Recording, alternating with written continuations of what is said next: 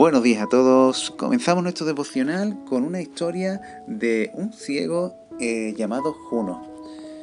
Dice eh, así, dice, había una vez, hace cientos de años, en una ciudad de Oriente, un hombre que una noche caminaba por las calles oscuras llevando una lámpara de aceite encendida.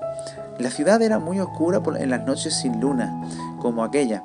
En determinado momento se encontró con un amigo. El amigo lo miró y lo reconoció se da cuenta de que es Juno, el ciego del pueblo, y entonces le dijo, ¿qué haces Juno? Que eres ciego con una lámpara en la mano si tú no ves.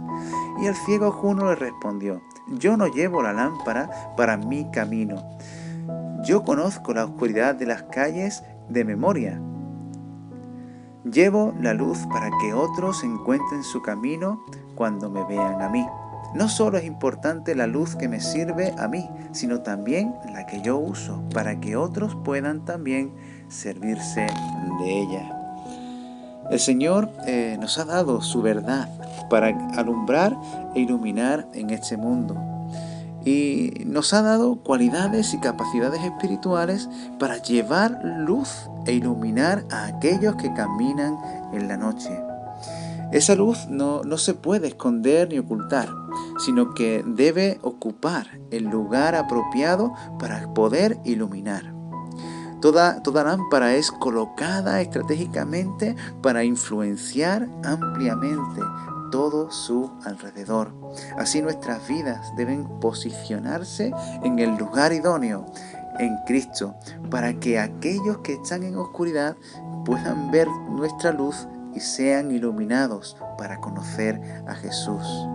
Quizás no veamos los resultados de esa luz en nuestras vidas, como es el caso de Juno, pero solo deja que el Señor te posicione en el lugar adecuado y seguirás alumbrando y empezarás alumbrando e iluminando ampliamente en medio de las tinieblas de este mundo.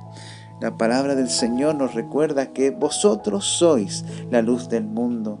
Una ciudad asentada sobre un monte no puede ser escondida. Tampoco encienden una lámpara y la ponen debajo del almud, sino sobre el candelero, y alumbra a todos los que están en la casa.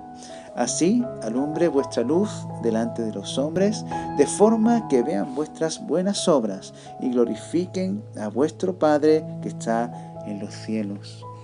En este día recuerda que tú eres la luz de que Cristo ha puesto en este mundo para alumbrar el camino de los demás. Que Dios te bendiga.